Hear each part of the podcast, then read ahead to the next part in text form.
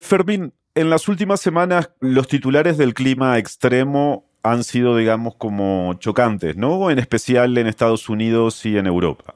Después vamos a, a enfocarnos en América Latina, pero ¿qué es lo que han estado enfrentando las personas que viven en Estados Unidos y en Europa? Bueno, gran parte de los titulares se han enfocado en el fenómeno de la ola de calor, que es una de las consecuencias directas de la crisis climática. Él es Fermín Kopp, periodista argentino especializado en medio ambiente y cambio climático.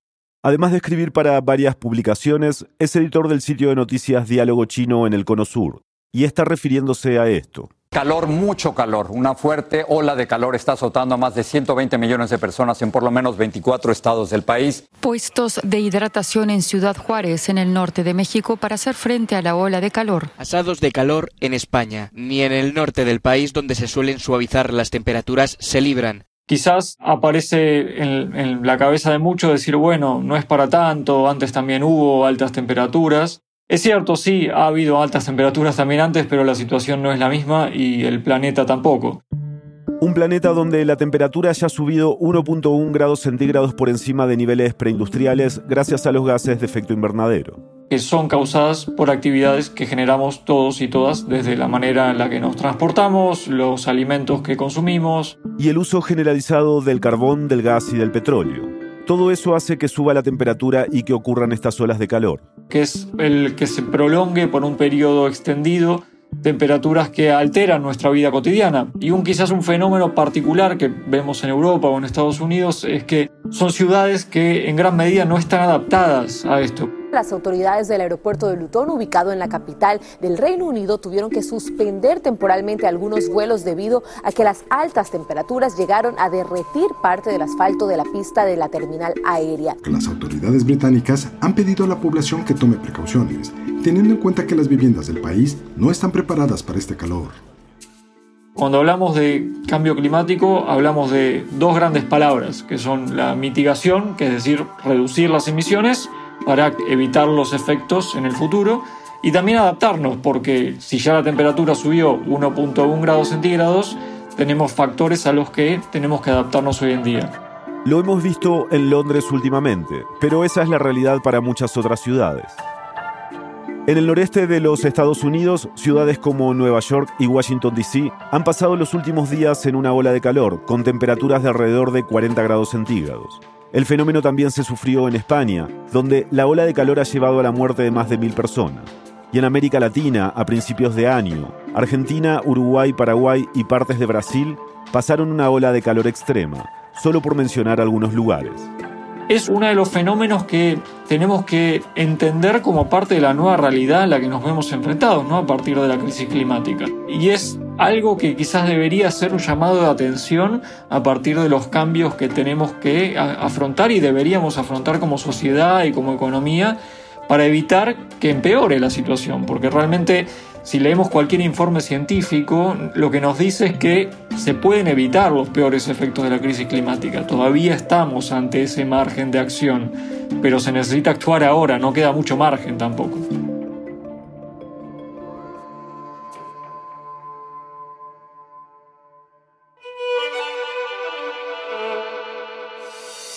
Bienvenidos a El Hilo, un podcast de Radio Ambulante Estudios y Vice News. Soy Elías Budazó. Mi compañera Silvia Viñas está fuera esta semana. Hoy, las olas de calor extremo en Estados Unidos y Europa son tanto una advertencia como un llamado a la acción para todos. ¿Qué podemos hacer para llegar a una solución colectiva a esta crisis? Es 29 de julio de 2022.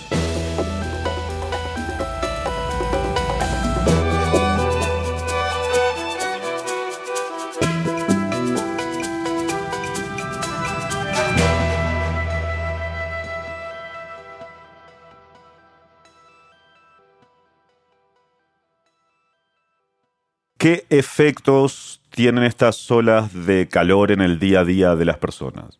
Bueno, en primer lugar, pensemos en lo que genera una sensación de estar expuestos a un calor elevado, estamos hablando de temperaturas de 39, 40, 41 grados centígrados, por un periodo prolongado por varios días. Una cosa es un día solo estar expuesto a 40 grados, pero otra cosa ya estamos hablando de 4, 5, 6 días continuos de ola de calor. Esto significa que nuestras rutinas, desde la manera que nos alimentamos, las, cosas que hacemos en el día a día, eh, desde sacar a pasear al perro, a ir a trabajar, todo se ve alterado porque cambia nuestro cuerpo, cambia la manera que nos tenemos que alimentar, nos tenemos que hidratar, todo se ve revolucionado por esa temperatura en exceso. Estar expuestos a estas temperaturas tan altas puede provocar en lo inmediato insolación, deshidratación y golpes de calor, pero también puede tener impactos a largo plazo en la salud. Investigadores han encontrado vínculos entre estar sometido a altas temperaturas por mucho tiempo y problemas de salud crónicos, entre ellos la diabetes, los cálculos renales y las enfermedades cardiovasculares. Y esto puede ser aún peor para niños pequeños y adultos mayores, que finalmente son los más vulnerables. Yo no sé si a alguien más le pasa, pero a mí cuando hace tanto calor, esto me pone como dormida, como atembada, como que, ay, así. Yo lo digo de verdad, o sea, es que yo no puedo vivir así. O sea, hoy he mirado el tiempo y ponía 45 grados a la sombra. ¿A la sombra de qué? El calor es fuertísimo, muchachos. Así que a cuidarse, a protegerse, a estar fresquitos, mi amor, fresquitos. Todos los años se vienen rompiendo récords de temperatura en diferentes partes del mundo. ¿no? no es algo que pasa este año y después deja de pasar es algo que llegó para quedarse y es una de las consecuencias directas de, la crisis climática.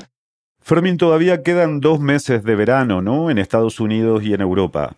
¿Qué dicen los expertos sobre el clima que se espera en las próximas semanas? Bueno, las olas de calor en general tienen un comienzo y tienen un fin, eh, no es que se van a prolongar de, de, una manera muy extensiva, pero esto no quita de que perfectamente se pueda volver a repetir el fenómeno. De hecho, si miramos informes científicos de los últimos años, realmente las olas de calor son más frecuentes. Los científicos del IPCC, el panel intergubernamental de expertos sobre el cambio climático, han estado estudiando el tema. El informe que este grupo publicó el año pasado llevó a que el secretario general de la ONU declare código rojo para la humanidad. Sus informes muestran, por ejemplo, que los extremos de las altas temperaturas en un periodo de 1850 a 1900 ocurrían cada 10 años. Hoy ocurren tres veces cada 10 años. Si logramos limitar la suba de temperatura por debajo de 1.5 grados, recordemos que hoy está en 1.1, las olas de calor van a ocurrir menos. El problema es que la suba de la temperatura está pronosticada a profundizarse y a continuar. Por eso hablábamos antes de la necesidad de actuar y actuar ya para evitar los efectos de la ola de calor. El problema también es que las olas de calor son cada vez más intensas. Los extremos de las temperaturas elevadas son cada vez mayores, lo que hace que el calor ante el cual nosotros humanos nos veamos afectados se vuelva más peligroso y más dificultoso. Afectando nuestra salud y estilo de vida, claro, pero también las actividades económicas de las que dependemos, como la producción agropecuaria. Además, el cambio climático agrava la crisis energética. El año pasado, en el noroeste de Estados Unidos, una ola de calor se tradujo en uso excesivo de energía por los aires acondicionados, por ejemplo. Eso llevó a las autoridades locales a ordenar cortes de electricidad para miles de personas. En la ola de calor este mes en Nueva York, muchos edificios cortaron la electricidad para conservar energía y prevenir apagones. Y el cambio climático afecta también la crisis alimentaria. Un artículo reciente de Bloomberg demostró que los aumentos en los precios del café, el jugo de naranja y el azúcar pueden ser atribuidos en gran parte a los impactos del cambio climático en Brasil, donde cosechas cruciales tuvieron que pasar por la peor sequía en un siglo, seguida por un frente antártico sin precedentes, lo que llevó a la escasez de productos. Y otro fenómeno que muchas veces acompaña las olas de calor son los incendios forestales. Y realmente es un fenómeno porque la ola de calor prácticamente te da todas las condiciones necesarias para que se desate ese incendio forestal. Como estamos viendo ahora en España, donde en lo que va del año se han quemado más de 200.000 hectáreas de terreno. Eso ya ha hecho de 2022 el año donde más terreno se ha quemado en ese país en casi tres décadas. Nosotros tenemos oyentes en todo el mundo y especialmente para los que están en el hemisferio sur, donde todavía es pleno invierno, digamos, para la mayoría. Claro, la idea de una ola de calor en este momento se siente lejana, pero ¿podemos esperar fenómenos como lo que hemos visto en el norte para esa zona? ¿Esto es un adelanto de lo que se podría ver en verano? Sí, perfectamente, y es una pregunta súper válida. A ver, es difícil pronosticar, pero si miramos las tendencias en la región, perfectamente lo mismo que, ocurre en, Estados Unidos, en Europa, puede ocurrir en América Latina. Ya el año pasado en América Latina se registraron una serie de olas de calor prolongadas. Pero para entender más en detalle hay que analizar el clima de las diferentes regiones dentro de América Latina. Y Fermín me cuenta sobre un informe clave que justo se publicó la semana pasada sobre el estado del clima en América Latina. Veamos el caso de Chile, por ejemplo, para los que nos escuchan desde allí. Chile hace 13 años tiene un fenómeno de una mega sequía, que es básicamente un fenómeno de sequía más prolongada en América Latina, un récord realmente. Podemos ver también fenómenos como en Bolivia o en Perú, que ya prácticamente los glaciares están desapareciendo también impulsada por esa suba de la temperatura sube de temperatura que en, la de América Latina es incluso en algunos casos más elevada que en otra parte del mundo, ¿no? La temperatura en América Latina está subiendo 0.2 grados centígrados por década, que es más alto de lo que estaba subiendo décadas anteriores. Y es algo que se puede perfectamente ver más pronunciado eh, en los próximos años. Hemos profundizado sobre estos temas en otros episodios del hilo. Y más allá de la temperatura extrema, Fermín me cuenta de otros efectos vinculados con el cambio climático que se mencionan en este informe, como la deforestación, por ejemplo.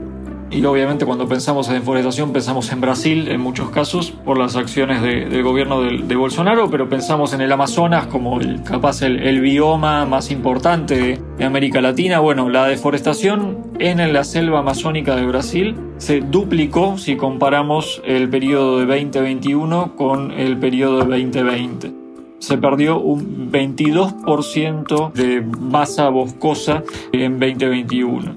Y la deforestación empeora el cambio climático porque deforestar aumenta las emisiones de gases de efecto invernadero. Esto pasa porque los bosques son almacenes de carbono y al destruirlos, todo ese carbono en los árboles regresa al medio ambiente y por supuesto se reduce la superficie de bosques que puedan seguir capturándolo. Pensemos también en las migraciones climáticas, que me imagino que algunos habrán cruzado con este término. En general, cuando pensamos en migrantes, no pensamos en el vínculo con clima, pero hay regiones de, América Latina que se han visto obligadas a, desplazarse en los últimos años justamente por fenómenos climáticos y eso también aparece como factor mencionado específicamente en este informe. El Banco Mundial dice que para 2050 podría haber 17 millones de migrantes climáticos en América Latina, si las proyecciones más pesimistas se hacen realidad. Estas son personas que, como me cuenta Fermín, no tienen otra opción más que huir de sus casas por huracanes e inundaciones, entre otras razones. Ya lo hemos visto en Guatemala, por ejemplo, donde huracanes y una sequía prolongada han dejado a muchos en el país sin terrenos que cultivar, sin comida y sin cosecha sin otra opción más que exiliarse de su tierra. Otro efecto del cambio climático del que habla el informe son las tormentas. Fermín me cuenta que 2021 tuvo el tercer mayor número de tormentas con nombre registrado en el Atlántico. Muy buenas, Félix. Pues como muy bien decías, Ana, se ha convertido en la primera tormenta de la temporada. Y la tormenta tropical Elsa, formada en la madrugada de este jueves, hace presencia en el Océano Atlántico. Ya se ha formado en las últimas horas la tormenta Larry, desplazándose hacia el oeste. Este sistema atmosférico... Hay algunos fenómenos que son preocupantes. Quizás muchos de los que nos escuchan se han escuchado, leído algún titular de hacer referencia a América Latina como una de las regiones más afectadas por, por la crisis climática a nivel global. Y es cierto, realmente ah, quizás el efecto más visible es cuando pensamos en, el Caribe, con los huracanes, los tornados, que realmente están aumentando además también y, es preocupante.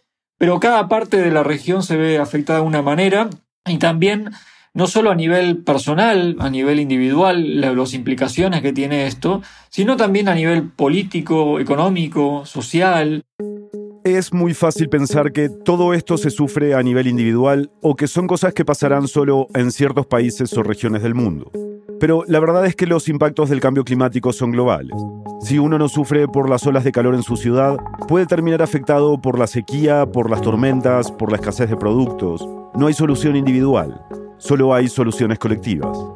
Recordemos que estamos en América Latina que gran parte depende de actividad agropecuaria y una actividad económica que se ve gran, gran afectado por, eh, por la crisis climática. Rendimientos de producción de soja, maíz, trigo, etcétera, que bajan constantemente por fenómenos climáticos. Vimos lo que ocurrió el año pasado en América Latina con parte de la región afectada por sequía, primero, después parte de la región afectada por inundación, después incendios forestales. Perfectamente todo esto se puede volver a repetir con mayor o menor intensidad este año cuando llegue el verano a la región. Después de la pausa, ¿qué cambios individuales y colectivos deberíamos implementar para lidiar con el cambio climático? Ya volvemos. Hola, soy Daniela Cruzat, periodista y productora senior en El Hilo. Hace un año reportamos sobre un mensaje que científicos vinculados a la ONU nos entregaron. Somos los causantes de la crisis climática y si bien muchos de sus efectos son irreversibles, todavía es posible frenar o desacelerar otros. Eso sí, tenemos poco tiempo para lograrlo. Para entender cómo y de qué manera el cambio climático está afectando nuestra vida cotidiana, escucha nuestro episodio 71 llamado Crisis Climática, nuestra casa en llamas. Lo encuentras en el hilo.audio, diagonal, episodios. El cerebro es el órgano más complejo de nuestro sistema y para la ciencia sigue siendo un misterio.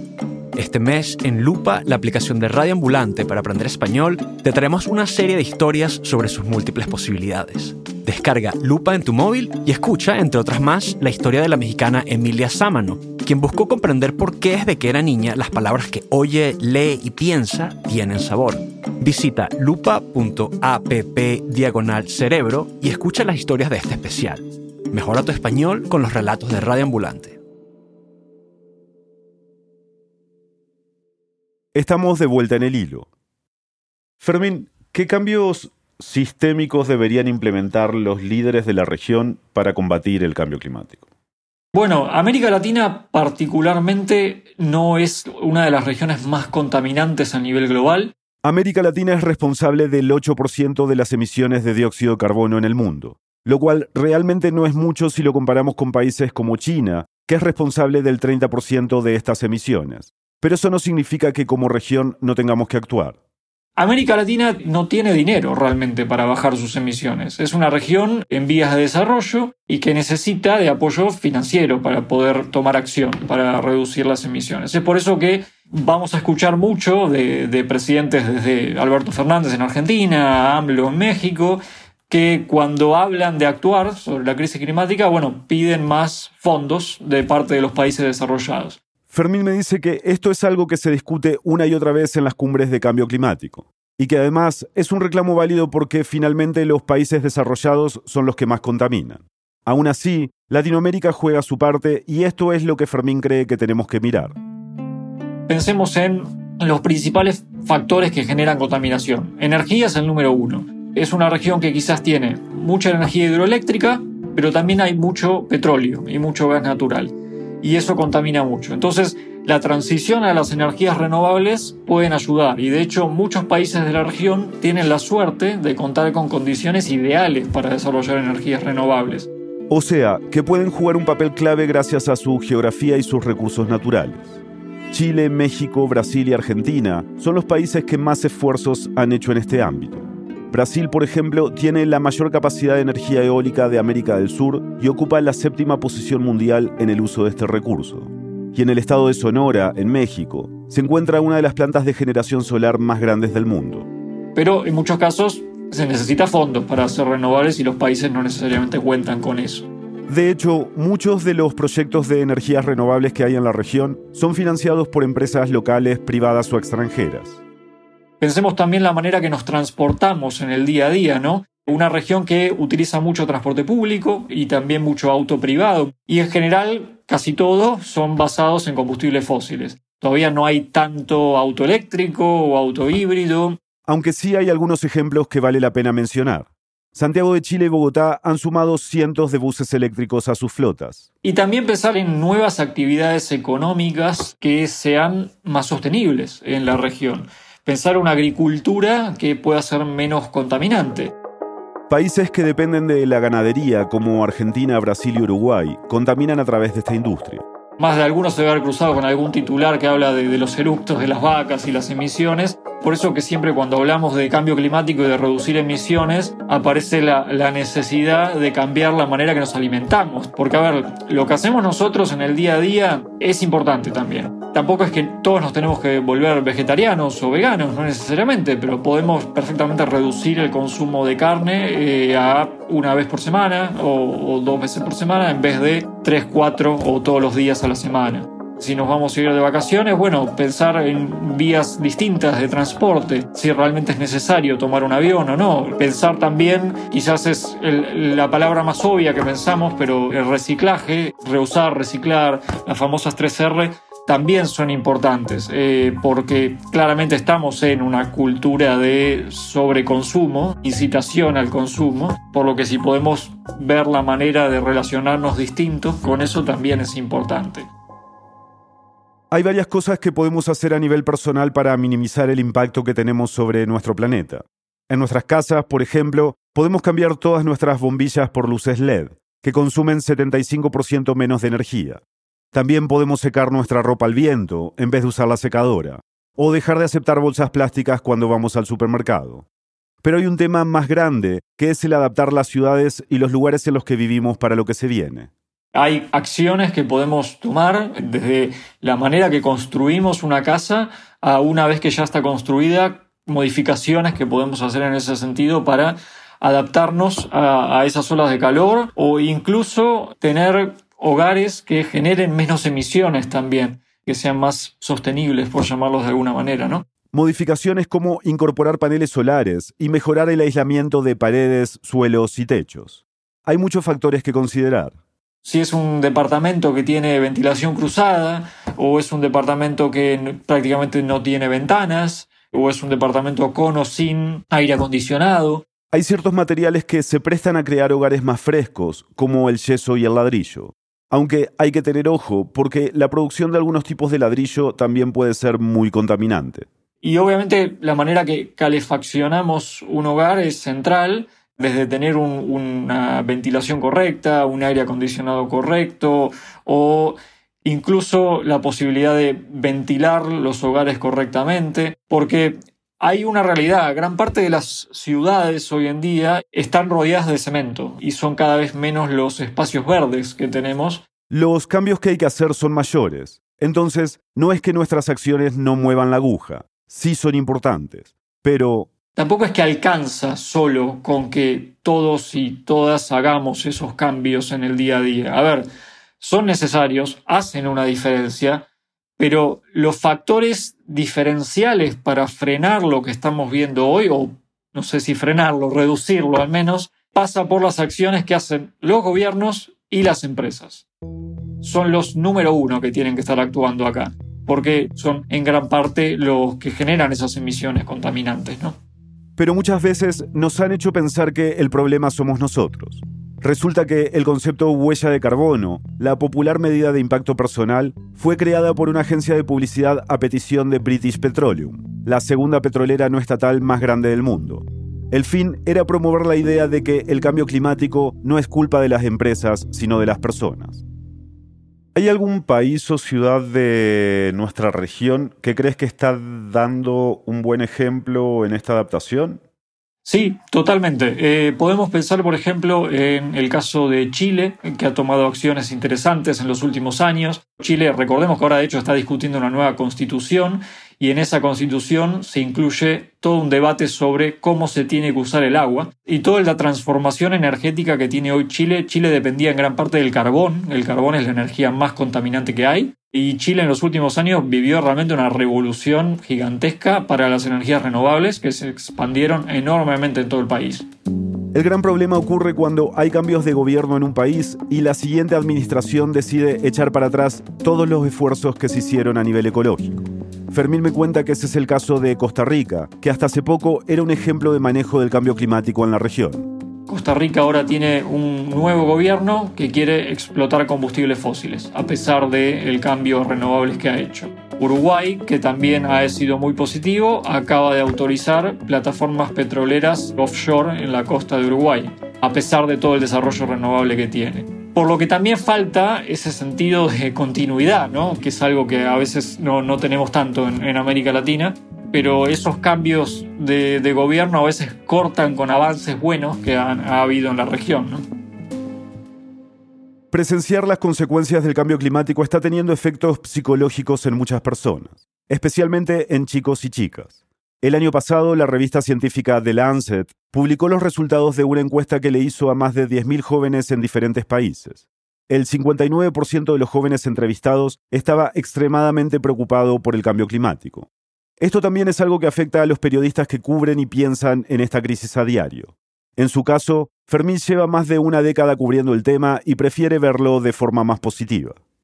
Como periodista de cambio climático me encuentro con informes bastante duros o datos complicados y en muchos casos me encuentro con titulares de, de, medios de comunicación muy catastrofistas o muy amarillistas, digamos, que muestran que el planeta está en un curso irreversible o que ya no se puede hacer nada. Y Fermín no cree que eso sea totalmente cierto.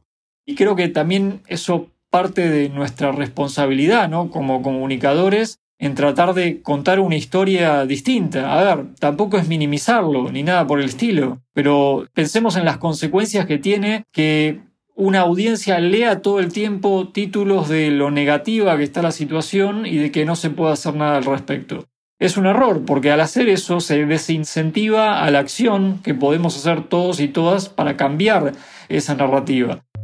Porque créame, realmente se puede poner más complicado el tema. Y es por eso que es tan importante las cosas que, podemos y tenemos que hacer hoy. ¿Qué avances para combatir el cambio climático destacarías? ¿Hemos hecho algún tipo de progreso? Sí, definitivamente. A ver, el hecho de que se firme el Acuerdo de París, un acuerdo global en que todos los gobiernos están de acuerdo en que el cambio climático existe, está causado por el hombre y que hay que tomar acción por el cambio climático, eso ya es un paso enorme. A mí me tocó cubrir esa cumbre y fueron muchos años hasta que se llegó a ese acuerdo y hoy ya hay un marco global en el que todos los países están de acuerdo en que esto está pasando y que hay que tomar acción. Y eso ya es un paso enorme. Si bien gran parte del mundo se puso de acuerdo en que el cambio climático es real, no ha sido fácil avanzar en lo que se acordó. Los esfuerzos no han sido suficientes para lograr que el aumento de la temperatura no supere los límites establecidos por la ciencia. Fermín dice que todavía falta un montón y el futuro es incierto, entre otras cosas por las profundas inequidades que existen para atacar este problema. Porque lo que puede hacer la Unión Europea o lo que puede hacer Estados Unidos o China no es lo mismo que lo que pueden hacer países en vías de desarrollo para reducir sus emisiones. Y justamente son esos países en vías de desarrollo los que se ven más afectados por la crisis climática, porque son los que tienen menos capacidad de adaptarse por eso es importante ese trabajo coordinado y global, porque nadie sale de esto solo, es un problema global y tenemos que entenderlo así. Y es probablemente el mayor desafío que haya tenido el mundo y es un problema geopolítico, económico, social, que trasciende a, a cualquier barrera y, y realmente nos significa un desafío gigantesco. Pero eso no quita que no podamos lidiar con ello. Podemos hacer cosas en ese sentido. Y, y, ese es el, creo que el mensaje que hay que transmitir. Todavía nos queda un margen de acción. Pero es corto y eso nos obliga a actuar ahora.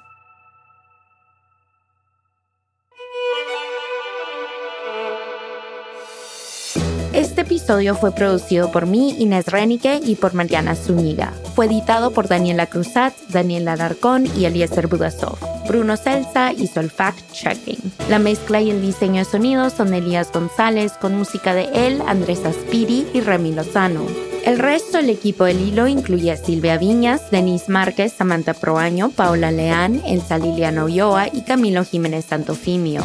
Daniel Alarcón es nuestro director editorial. Carolina Guerrero es la CEO de Radio Ambulante Studios. Nuestro tema musical lo compuso Pauchi Sasaki. El Hilo es un podcast de Radio Ambulante Studios y Vice News. Gracias a quienes se han unido de Ambulantes, nuestras membresías. Dependemos de miembros como ustedes para garantizar el tipo de periodismo que hacemos en El Hilo. Si este podcast te ayuda a entender mejor lo que ocurre en América Latina, considera hacer una donación hoy. Sin importar el monto, tu contribución nos ayudará a garantizar nuestro periodismo riguroso e independiente. Súmate tú también en elhilo.audio slash apóyanos. Muchas gracias. Y para estar al tanto de las noticias más importantes de la región y de cómo se desarrollan esta y otras historias que cubrimos, síguenos en nuestras redes sociales. En Twitter y en Instagram nos encuentras como El Hilo Podcast. Gracias por escuchar.